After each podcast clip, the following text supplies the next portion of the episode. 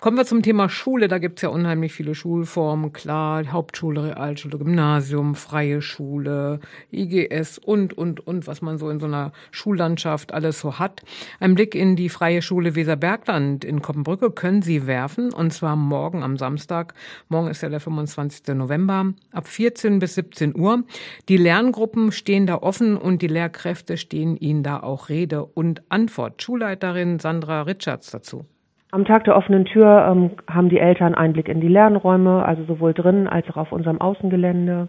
Es gibt diverse Mitmachaktionen für Kinder, natürlich ganz viel Informationen auch für Eltern, die sich interessieren und ja, und unsere Eltern bereiten auch was fürs leibliche Wohl vor. Also ähm, kann man nebenbei auch ein bisschen was essen und trinken.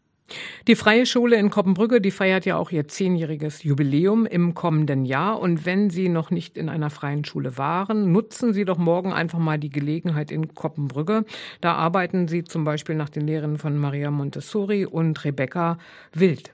Ja, wollen unseren Besuchern einfach zeigen, wie das Lernen an der freien Schule denn jetzt ganz praktisch aussieht. Das heißt, die Lernbegleiter sind in den Räumen und man kann quasi live erleben, wie wir uns von einer Regelschule einfach unterscheiden mit unseren Ansätzen, die wir haben. Wir haben ja zum einen ähm, ganz groß im Konzept verankert Maria Montessori. Das heißt, da geht es darum, den Kindern auch auf Augenhöhe zu begegnen und sie da abzuholen, wo sie gerade stehen. Also es ist sehr individuelles Lernen. Jedes Kind beschäftigt sich quasi mit dem Material oder mit dem Thema, wo es eben gerade steht. Und der zweite groß, große Ansatz ist Rebecca Wild. Und Rebecca Wild steht für Nichtdirektivität. Das heißt, wir lassen die Kinder ganz viel eigene Erfahrungen machen. Als Erwachsene sind wir quasi als Leuchtturm mit im Raum und halten den Rahmen.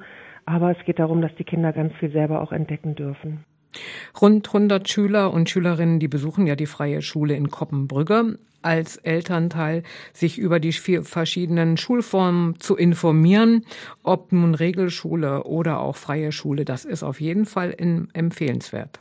Also wir empfehlen immer allen Eltern auf jeden Fall, sich so die, die ganze Vielfalt anzugucken. Also die Schulen sind einfach sehr, sehr unterschiedlich. Selbst bei den freien Schulen kann man sagen, dass jede freie Schule auch wieder unterschiedlich ist. Und wer zu uns kommen will, der muss sich im Grunde alles abschütteln, was er selber mal so gelernt hat. Wir sind ja alle wahrscheinlich durchs, oder die allermeisten von uns durchs Regelschulsystem gegangen. Und das Lernen ist hier ganz anders. Das heißt, man muss als Eltern, muss man sich wirklich auch mit verändern. Das ist wie so ein Mobile, wo sich dann ein Teil bewegt und alle müssen sich mitbewegen, weil wir eigentlich das gar nicht kennen, wie es ist, selbst Kind an einer freien Schule zu sein und selbst Verantwortung zu übernehmen und diese Erfahrung zu machen.